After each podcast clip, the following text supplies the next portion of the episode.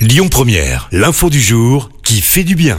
Victoire par KO contre le sexisme dans le sport. La Fédération internationale de handball vient de modifier ses règles concernant les tenues des joueuses de handball de plage.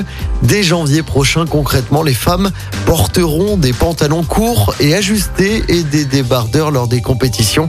Lors de leur dernier match en championnat d'Europe, le 25 juillet dernier, les Norvégiennes sont arrivées sur le terrain en portant des shorts plutôt que des bikinis. Les joueuses entendaient ainsi dénoncer les inégalités entre les hommes et les femmes et le sexisme des tenues féminines dans le monde du sport. Et elles avaient alors écopé d'une amende de 1500 euros.